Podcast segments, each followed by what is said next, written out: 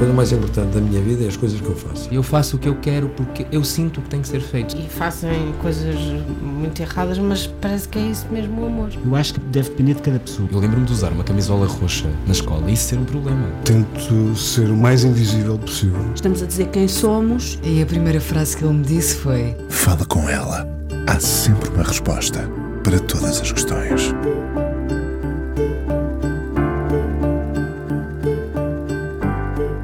Apaixonado dos museus, das casas-museu e do património. De que falamos quando falamos de património e qual é a nossa relação com esse testemunho vivo que revela também a identidade de um povo? Estamos perigosamente a mudar a nossa relação com a história ou a tecnologia pode potenciar a maior aproximação do público a esse passado?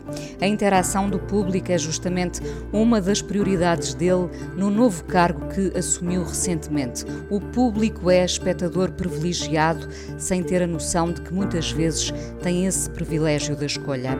O único Museu Nacional do Norte abre-se a esse diálogo, reavivar Soares dos Reis pelo olhar de um museólogo apaixonado, por exemplo, pelo Museu Judaico em Berlim ou Museu de Arte de São Paulo. Acaba por fazer jus ao nome quando faz a ponte entre o passado e o presente, sem temer o olhar instituído. Sim, até o olhar pode estar instituído e domado pelas convenções. Nasceu em Mindelo em 1970, foi diretor regional de Cultura do Norte. Antes já tinha deixado a sua marca em Guimarães e Vila do Conde. Penso que não se limita a sonhar, quer concretizar. Vamos saber como. António Ponte, o novo diretor do Museu Nacional Soares dos Reis, no Porto, hoje no Fala com ela na Antena 1. Olá, António. Olá Inês, obrigado pelo teu convite também, é um prazer estar a falar contigo. António, se nos dissessem há uns 40 anos que estaríamos aqui a conversar na rádio, talvez não acreditássemos. Eu acho que não, quando nós somos conterrâneos é, e depois de um longo percurso em que cada um rumou por partes diferentes, de facto não imaginaríamos há 40 anos, aliás, eu não imaginaria há 5 ou 6 anos. Eh, eu agradeço a tua introdução, que de facto faz um trajeto pelo meu percurso profissional, que foi um percurso que foi acontecendo. Eh, muito pouco disto foi planeado. A única coisa que eu sabia na altura em que estava a fazer a minha licenciatura em História era que não, não tinha intenções de ser professor. Uh, a partir daí estava aberto um leque, um vasto leque de possibilidades de, de trabalhos. E por coincidência, fui parar aos museus uh, municipais em Vila do Conde. E, a partir, e foi a partir desse momento que, de facto, derivei toda a minha carreira para o lado dos museus e do património cultural, aos quais me dedico há mais de 30 anos. António, há, há talento, mas também há sorte nesses encontros que a vida provocou? Eu acho que há trabalho, eh, talento dirão os outros, trabalho da minha parte, certamente, mas também um conjunto de situações que foram convergindo e que me permitiram, de facto, chegar a este ponto. Eh, como te disse, Inês, eh, há, não haverá muitos anos em que eu não me imaginaria a liderar este museu. Eh, sempre, sempre tive uma paixão muito especial por casas-museu e, e, e, museus de, de que revelam, que nos permitem fazer análises de cotidianos, que nos permitem fazer leituras sociais.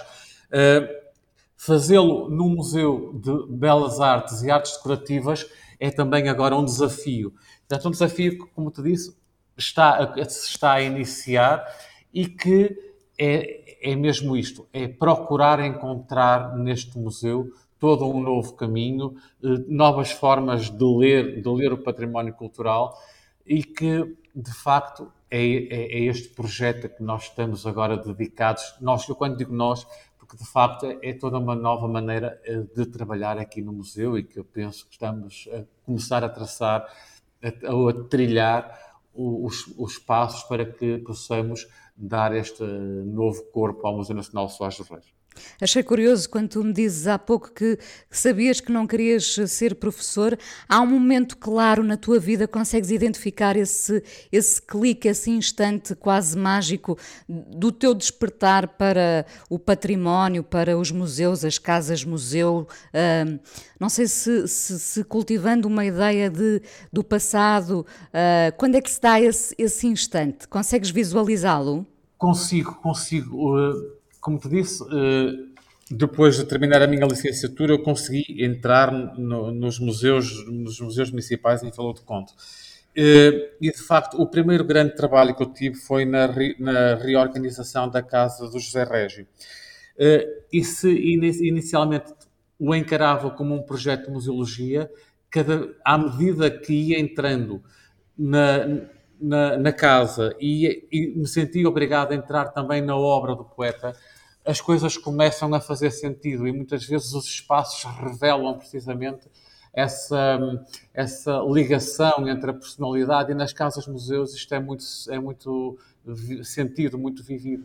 O, que é que te revelava esse espaço em relação, por exemplo, a um homem como José Régio? O que é que revelava quando, dele? Quando nós lemos alguns poemas do Régio, algumas, algumas obras, e quando olhamos para algumas peças na casa, como é o caso, por exemplo, da, da, da grande quantidade de virgens com o menino, eh, que nos podem levar de imediato a pensar na grande paixão que ele tinha pela mãe, ou olhar, por exemplo, para os quadros que estão na, à entrada do seu escritório e nós vermos que lá temos eh, os purgatórios, os juízes finais, ou olharmos, por exemplo, para uma cruz das mais belas mais belos cristos crucificados que eu conheço e que estão de frente para a sua cama, que tem de um lado um mundo suspenso, suspenso por anjos e do outro lado um globo eh, rodeado por uma serpente, revela-nos muito da forma como este homem pensava. E, portanto, esta, as peças começaram a fazer sentido, as organizações começam a fazer sentido. E, de facto, foi a partir daí que eu achei que, de facto, esta este mundo dos museus e das casas-museu podia ser um mundo muito interessante e, portanto, depois acabei por fazer a minha dissertação de mestrado eh, nesta área, de, eh, precisamente na análise da relação das personalidades dos autores com os seus objetos de cotidiano e com os seus espaços. António, eu costumo dizer que uh, as casas têm de contar o que somos, não é? Elas Exatamente. são muito reveladoras. Uh, em algum momento, já agora, descobriste a casa uh, que não coincidia com o universo público depois do autor, da figura, do protagonista? Eu acho que a casa, a casa do Régio, em, do José Régio, em Vila do Conde, é ela não é muito diferente daquilo que nós conhecemos da obra e da personalidade do José Régio. Ela é um espaço, de facto, muito contido em termos espaciais, com uma enorme profusão de, de objetos e que revelam precisamente essas inquietações. O, no, no, trabalho de investigação que eu fiz para o projeto de intervenção na casa, eh, eu conversei bastante com a família porque precisava, precisava mesmo de perceber como é que o poeta se situava naquele espaço. E a determinada altura nós temos consciência de que o Régio dizia: as pessoas vêm cá visitar-me, mas esta não é uma casa para ser visitada, é a minha casa de habitação, sou eu que aqui estou. Uhum. E portanto é essa relação de proximidade e de muita intimidade que as pessoas têm pelo seu espaço, que também desperta uma enorme curiosidade por quem tem a possibilidade ou tem o interesse de ir visitar, não é, Inês? É, portanto, é, no fundo, procurar encontrar a materialização daquilo que são as personalidades das pessoas que habitam esses espaços e que os densificam com os seus objetos. António, nós estamos a falar contigo uh, uh, a partir justamente do Museu Soares dos Reis. Um, tu resolves candidatar-te uh, ao museu com a ideia de o revitalizar, de o revigorar? Bom, eu estava num projeto já há cerca de sete anos na Direção Regional de Cultura e eu também acho que nós não nos devemos eternizar nos nossos lugares, devemos tentar encontrar sempre desafios. Eu tenho por convicção, nunca falar muito do passado das instituições, porque elas são sempre fruto das pessoas que cá trabalharam e, portanto, e que não têm de ser julgadas por isso. Tenho a certeza que todas as pessoas que por cá passaram fizeram ou procuraram fazer o melhor para uh, o museu e, e, da forma que o entendiam que ele devia ser. Eu tenho uma visão do património cultural e dos museus uh, muito, que é, será partilhada por muitos, mas que eu tento implementar nos espaços onde eu passo, que é uh, esta convicção de que o património cultural é uma seleção feita por nós, somos nós que elegemos os bens para serem património, e só o conseguimos salvaguardar de uma forma eficaz se o conseguirmos tornar apropriado pelas pessoas. E, portanto, a nossa missão é ser um museu feito por pessoas, de pessoas, porque no fundo é de pessoas nós, é com pessoas que nós trabalhamos e para pessoas. Esta perspectiva de dimensão pública ou de entrega ao outro do património cultural há de ser reconhecido é o mais reconhecido no futuro como claro. um dos grandes modelos de salvaguarda. Não é estranho ou não é injusto que o Norte tenha apenas um museu nacional, tendo sido palco de tanta história? Uh, é, é, fruto da própria história, provavelmente, não é? Isto é, é, é, se calhar, eu não digo que será injusto, mas será uma tendência normal eh, que, que se tenta combater. Eu não sei se o Norte tem só um Museu Nacional. Tem um Museu Nacional com este nome, mas tem grandes museus e tem grandes instituições culturais. Já que ao lado da Fundação, o Museu da Fundação de Serralves é claramente um museu de dimensão nacional. Se olharmos aqui para o município vizinho de Matosinhos, a Casa da Arquitetura é uma, uma instituição de nível nacional. Não temos, outro, não temos outra instituição a tratar a arquitetura como temos a Casa da Arquitetura. E, portanto, eu acho que também não devemos muitas vezes sermos nós próprios no Norte a, a, a, pensar que somos os únicos ou que somos menos porque temos. Não, nós temos um conjunto de instituições de grande dimensão, de grande impacto cultural. E falarmos nos museus, eu, eu refiro logo à partida, para além do Museu Nacional de São Reis, estes dois, mas haverá outros certamente nesta nesta, neste contexto regional, mas temos grandes instituições culturais, como o Teatro São João, o Coliseu, mesmo o Teatro Municipal do Porto, ou os, os teatros como em Guimarães ou Braga, que têm, um, têm uma ação de grande, de grande impacto cultural, que não é só regional, porque os públicos, quando nós percebemos, os públicos são muito flutuantes, não é? E, portanto, eh, eu penso que devemos eh, olhar de uma forma mais alargada e, e, procurar valorizar todas as organizações e as instituições que temos por cá, não entrando nós próprios, porque às vezes também nos pode tornar uh, mais pequenos, não é? Eu acho que não, acho que não é isso. Acho que de facto devemos olhar para o, o lado positivo da, da, situação e encontrar de facto aquelas situações que são, que são casos de sucesso de nível nacional. E internacional até. E internacional ah. até. Uh, vou pedir-te a primeira canção, já voltamos à conversa. O que é que tu escolheste para ouvirmos aqui no Fala Com Ela? Olha, Inês, eu escolhi, eh, eu podia ter escolhido muitas outras canções, uh, uh, mas tentei olhar um bocadinho para esta questão do património e para a necessidade de nós reconhecermos, de nos reconhecermos, de recuperarmos a nossa identidade nacional como um. Sem que isto sem que isto configure nenhum tipo de nacionalismo, mas é importante a importância de nós uh, uh, estarmos e olharmos para nós, olharmos para dentro e nos valorizarmos. E eu achei que o Amor a Portugal da Dulce Pontes podia ser um, uma canção interessante no âmbito desta conversa, no âmbito da valorização do nosso património, da nossa identidade, da nossa cultura. Vamos ouvir então, António.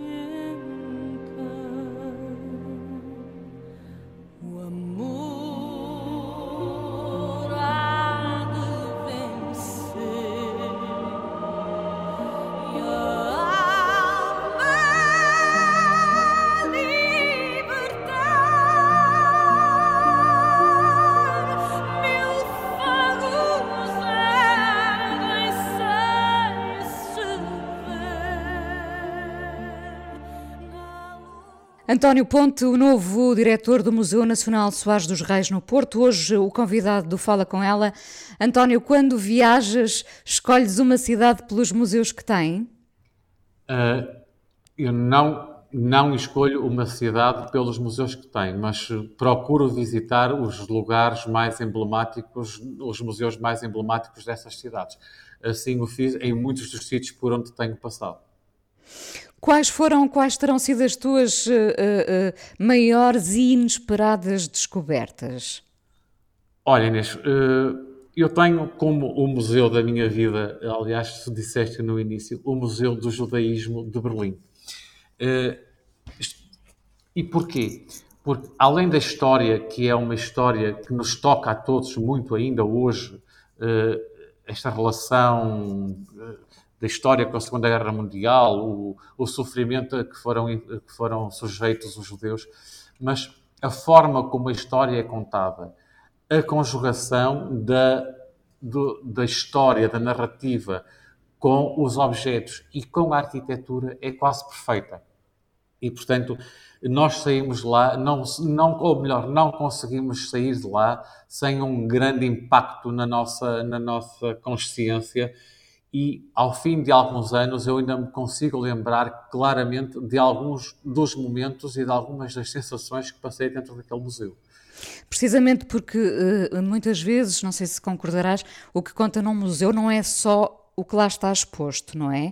Para além das, das, sensações que nos provoca e que nós vamos guardar muitas vezes já de olhos fechados, enfim, é a localização. Eu lembrei-me uh, uh, de um dos museus que, que, mais me encantou, Louisiana, perto de Copenhaga, porque me lembro precisamente da viagem de comboio que tive que fazer para lá chegar, a paisagem em volta, uh, enfim, depois o modelo arquitetónico, a possibilidade do público usufruir do espaço que uh, vai acontecendo muito por cá, felizmente.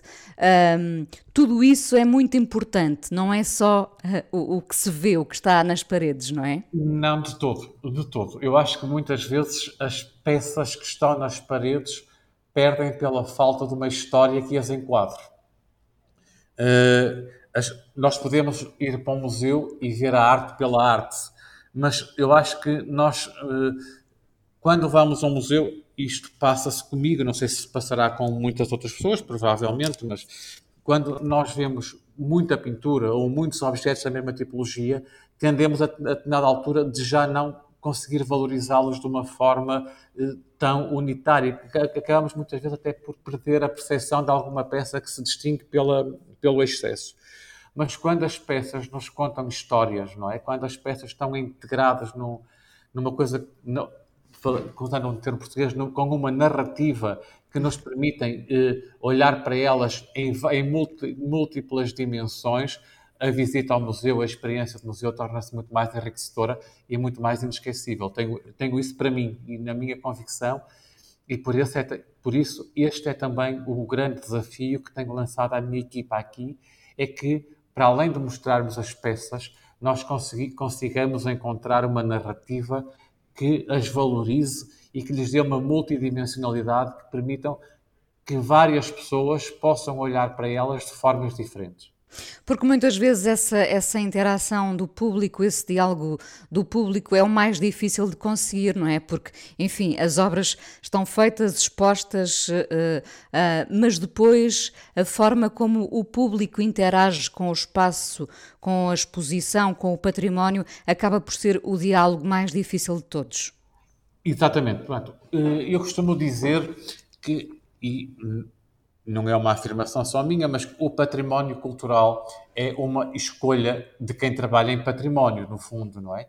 Eh, o património cultural é revelador da cultura de um grupo, é revelador de uma, de uma, de uma cultura, é a materialização de aspectos culturais e o mais difícil de tudo, mais difícil muitas vezes do que, o, do que promover a salvaguarda física ou a valorização física, é promover a salvaguarda que vem a partir do afeto e da pertença.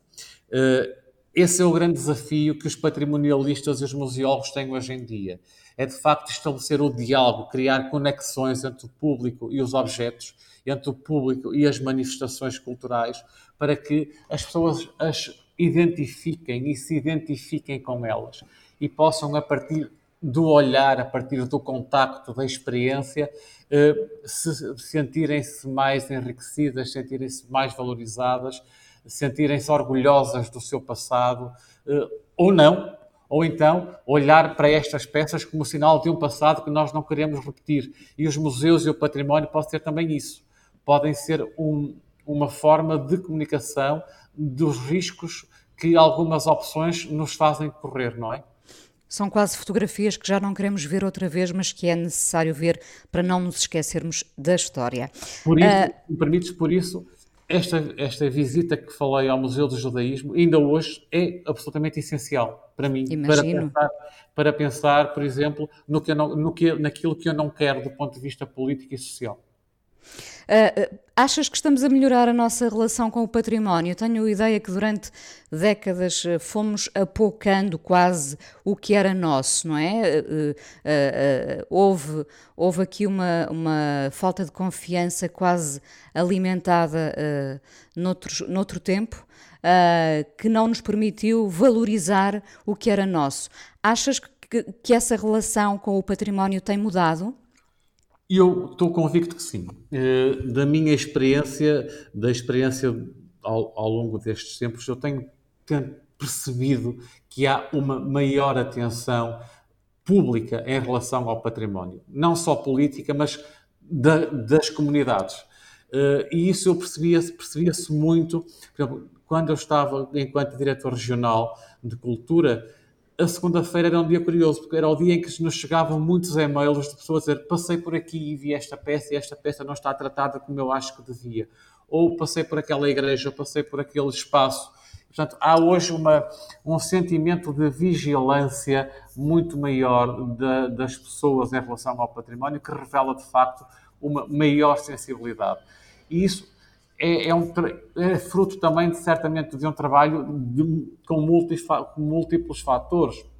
De, do trabalho de consciência do património cultural, também de um trabalho de educação patrimonial que vem acontecendo ao, longo da, da, formação dos jovens e que torna muitos deles mais, eh, mais eh, atentos.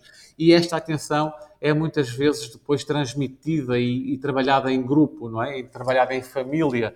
E eu penso que nós uh, te, hoje temos uma exigência muito maior por parte do público do que tínhamos há uns anos atrás, na forma como nós apresentamos, na forma como nós comunicamos e às vezes até nas opções que nós achamos que são as opções técnicas mais corretas e que muitas vezes não são aquelas que as pessoas identificam como as melhores, mas nós aí também temos, enquanto técnicos, de fazer entender por que razão é que nós tomamos um conjunto de opções para uh, determinado tipo de exposição, determinado tipo de intervenção.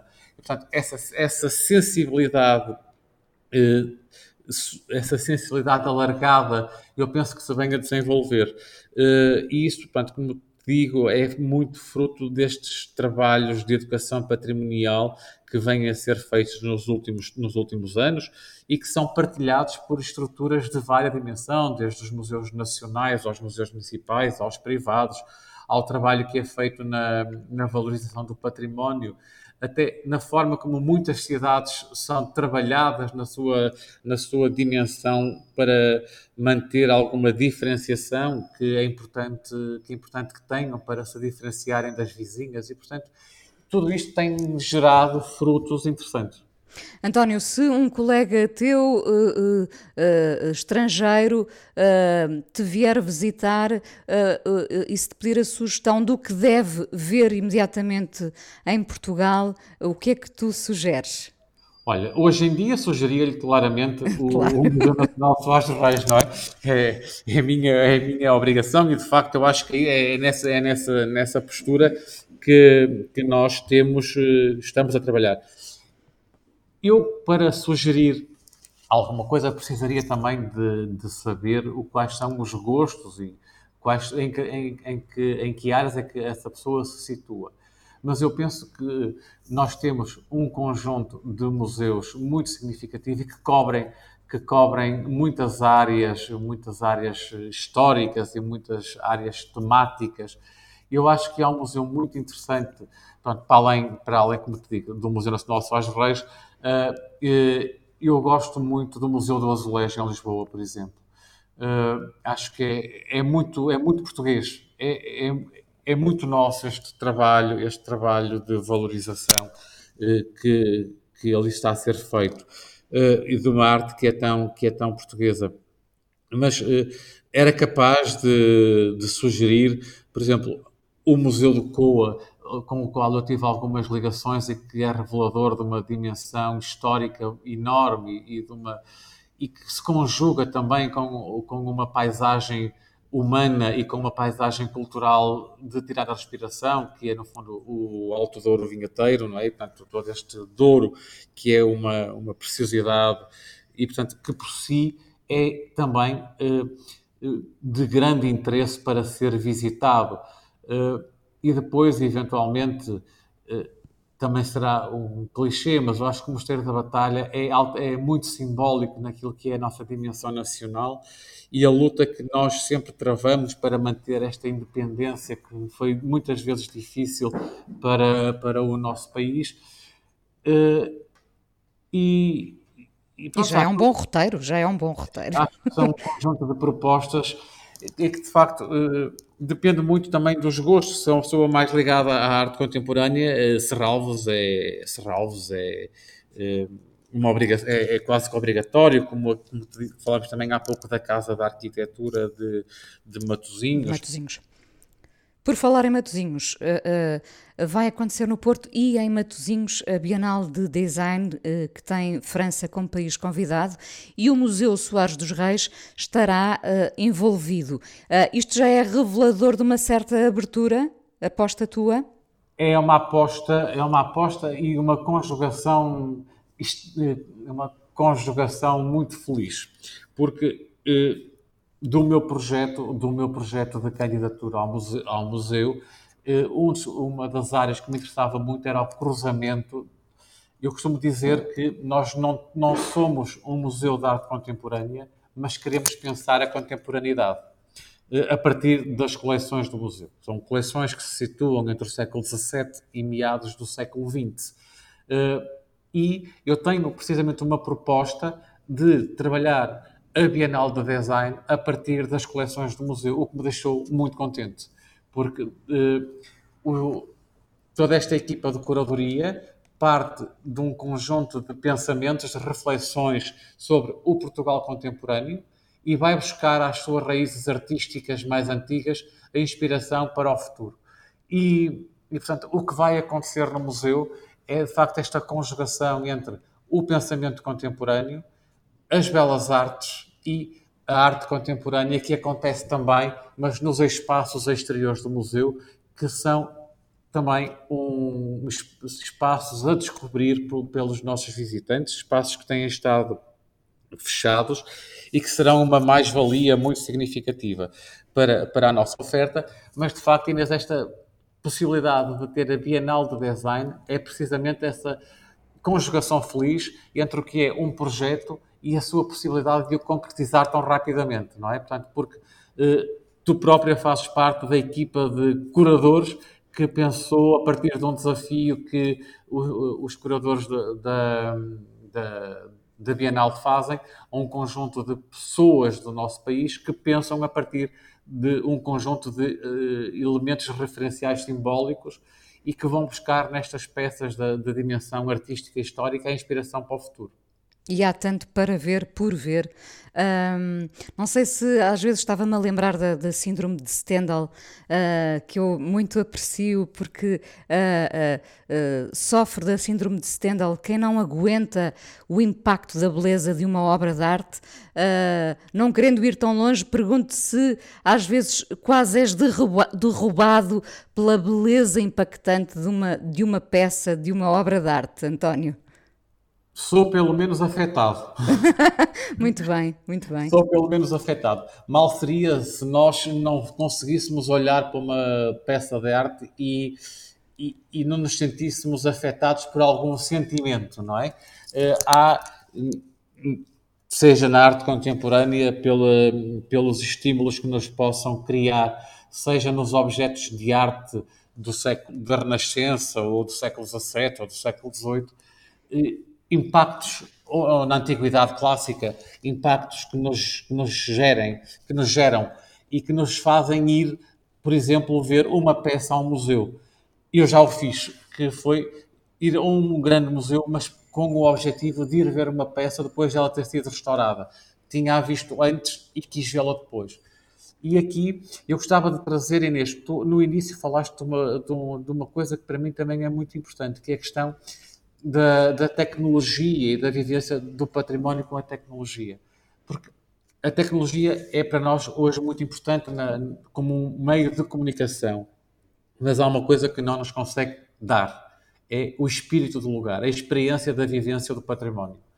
E, e essa só a visita aos museus, a visita aos, aos bens, é que, só eles é que nos conseguem gerar esse tipo de impactos. Quando nós estamos perante, uh, por exemplo, a vitória de Samothrácia no Louvre, ou estamos perante o nascimento de Vênus em Florença, não conseguimos ter, porque nós vemos essas obras uh, centenas de vezes nos livros, em filmes, mas não nos, não nos conseguem gerar o mesmo impacto do, do contacto visual direto com elas. É preciso viver essas experiências. António, o que é um dia bom para ti?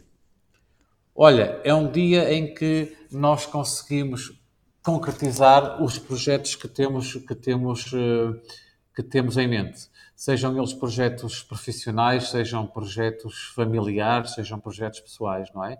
Eh, quando nós chegamos ao fim do dia e nos sentimos felizes porque achamos que a nossa ação conseguiu fazer alguém feliz, conseguiu eh, ter, um, ter frutos, impactos positivos no outro nós, eu acho que nós precisamos, no momento em que precisamos de pensar muito no outro e de que forma nós podemos impactar positivamente no outro.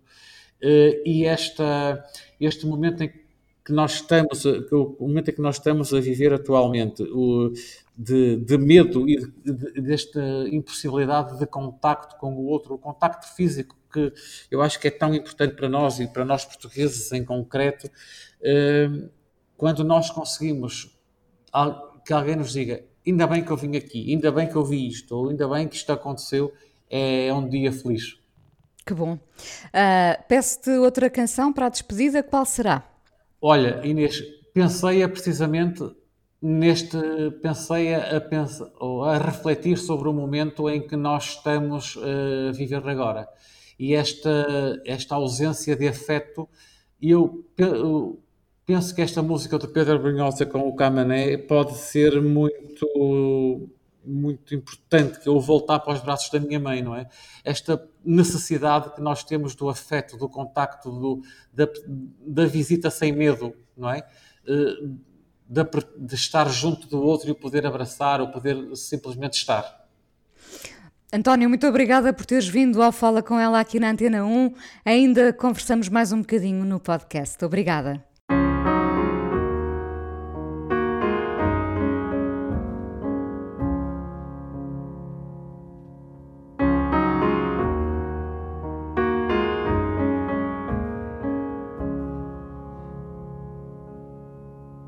Cheguei ao fundo da estrada, duas léguas de nada. Não sei que força me mantém. É tão cinzenta a Alemanha, é saudade tamanha. E o verão nunca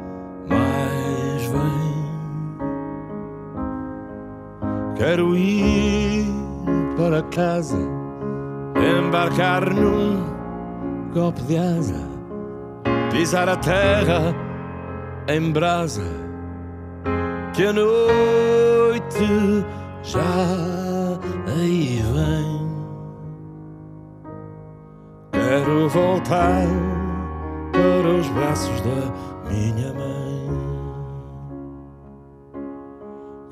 Quero voltar para os braços da minha mãe. Trouxe um pouco de terra, cheira a pinheiro e a serra voam pombas no beirão. Fiz vinte anos no chão, na noite de Amsterdão. Comprei amor pelo jornal. Quero ir para casa, embarcar num golpe d'asa, pisar a terra em brasa, que a noite já Quero voltar para os braços da minha mãe. António Ponto, novo diretor do Museu Nacional Soares dos Reis, hoje no Fala Com Ela.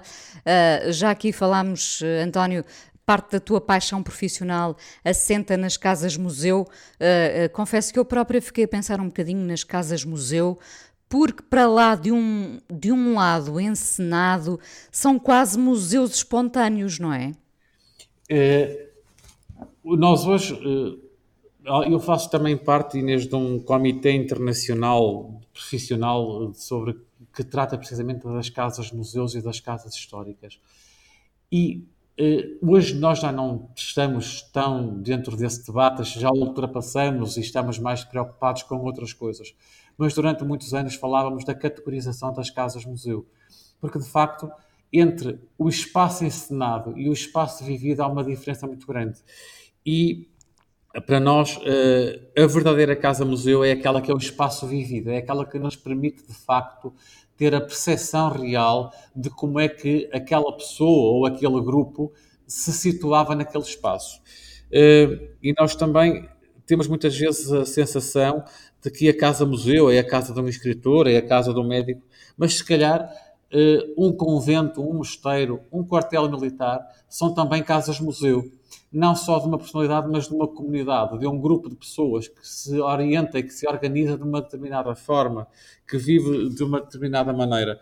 E, portanto, eu acho que estes espaços nos dão lições, nos dão lições de, de vida, eh, da forma como as pessoas se situam no mundo, como se organizam perante os desafios que o mundo lhes apresenta, da forma como refletem sobre o mundo e, portanto, e se todos os museus podem contar histórias, estes contam histórias muito concretas. E isso hum. foi sempre à procura destas, desta análise mais social uh, que eu que andei ao longo dos últimos anos. Se me permites, gosto de pensar que são sítios onde quase a cama ficou por fazer. Uh, e é isso que nós vamos lá procurar. Muitas vezes sim, e ver os livros que a pessoa estava a ler na altura em que, em que nos deixou ou em que habitou ou o que é que estava a escrever na altura, ou, ou, na sua vida, o que estava a pintar. Não são poucos os casos em que nós temos ainda os ateliês quase que congelados ao tempo em que a pessoa deixou esta vida terrena, não é? E, portanto, Exato. Eh, são espaços de muita, de muita pessoalidade, digamos assim. O que é que te fascinava em miúdo, António? Crescendo em Mindelo, não sei se, se crescer em Mindelo Uh, estamos a falar de uma aldeia uh, mais ou menos 20 km do Porto, com uma belíssima praia, uma praia histórica, uh, com uma reserva ornitológica extensa. não sei se o facto de teres crescido em Mindelo te fez querer ver mais mundo. O que é que te fascinava nessa altura? Olha, eu confesso, estava a pensar, cheguei a pensar várias vezes nessa pergunta. Uh, e eu confesso, Inês, que a minha vida foi acontecendo. Pois, como dizias no início, justamente. Como eu dizia no início, eu nunca planeei muito daquilo que me aconteceu. Aliás, é verdade. Se eu pensasse há 40 anos, se eu imaginava algum dia estar a falar contigo eh, nesta posição, não, jamais, não é? Eh, se calhar não o pensava, que também disse há 10 anos. Eu, quando era criança, jovem, eh, procurei, procurei aproveitar as oportunidades que me foram sendo dadas. Eh, tu, como eu, fomos, se calhar, na altura dos poucos que tivemos a oportunidade de sair para ir estudar para fora e, e contactar com outras pessoas, não é? apesar de, de, não sermos, não pertencermos a uma geração muito avançada. Mas uh, foi de facto o ir descobrindo, o ter saído, por exemplo, de Mindelo para a Póvoa para estudar e depois ter vindo para o Porto estudar, eu fui tentando procurar outras, outras oportunidades, outras ofertas que nos iam sendo, com que, nos, com que me ia deparando e, e, e fui-me construindo, não é? Fui-me construindo eh, com esta possibilidade que sempre me foi dada de poder contactar com coisas diferentes. Uh, embora claramente tenha começado a viajar já muito mais tarde, e, né, mas uh, nós tivemos sempre, eu tive sempre essa possibilidade de ir procurar outras coisas de uma forma gradual, nunca, e as coisas também, haver, haver também uma conjugação astral que me tem ajudado ao longo de todo este tempo. Fomos, sendo, fomos sempre apanhando o comboio seguinte, não é? Exatamente. É importante é essa ideia. E, e, eu ia dizer, eu, se calhar a minha paixão grande, se calhar por influência familiar, eram os comboios.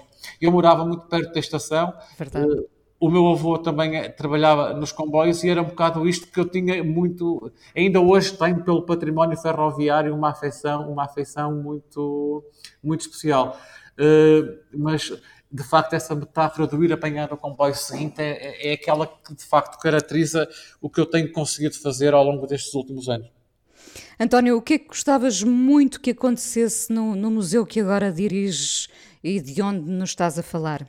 Olha, eu gostava muito de facto que o museu conseguisse ter uh, a dimensão que merece ter, eh, espero ter a capacidade de lhe conferir, de lhe conseguir dar essa dimensão que é conferida através do trabalho das equipas, do conhecimento produzido nas equipas, do trabalho de intervenção cultural que nós podemos fazer, mas também do estabelecimento de, de um conjunto de relações eh, de proximidade, sejam com os nossos vizinhos de proximidade, seja com as instituições eh, que estão na cidade e no país, mas procurar também esta dimensão internacional que o museu deve ter.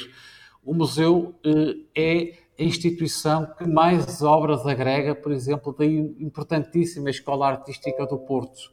Eh, isto é muito importante na, para a sua afirmação. Mas também, Inês, é o lugar onde o Dom Pedro de onde, onde o Dom Pedro morou quando veio para a Revolução Liberal que começa nesta cidade e onde começa a ser também trabalhada a parte dessa Revolução Liberal. Portanto, é marca de muitas revoluções, é marca de muitas transformações, é marca de muito pensamento. Uh, e é este pensamento que eu quero pôr em discussão hoje, não é? e, e, e conseguir com ele ativar uma dinâmica não só de visitação, mas de vivência. Eu acho que esta questão da vivência e da experiência é muito, muito relevante o papel que os museus têm que ter hoje. António, que consigas fazer as tuas eh, pequenas revoluções no Museu Nacional Soares dos Reis. Muito obrigada por teres vindo ao Fala com ela. Foi um gosto falar contigo também coisa mais importante da minha vida é as coisas que eu faço. Eu faço o que eu quero porque eu sinto que tem que ser feito. E fazem coisas muito erradas, mas parece que é isso mesmo o amor. Eu acho que deve depender de cada pessoa. Eu lembro-me de usar uma camisola roxa na escola e isso ser um problema. Tento ser o mais invisível possível. Estamos a dizer quem somos. E a primeira frase que ele me disse foi: Fala com ela. Há sempre uma resposta para todas as questões.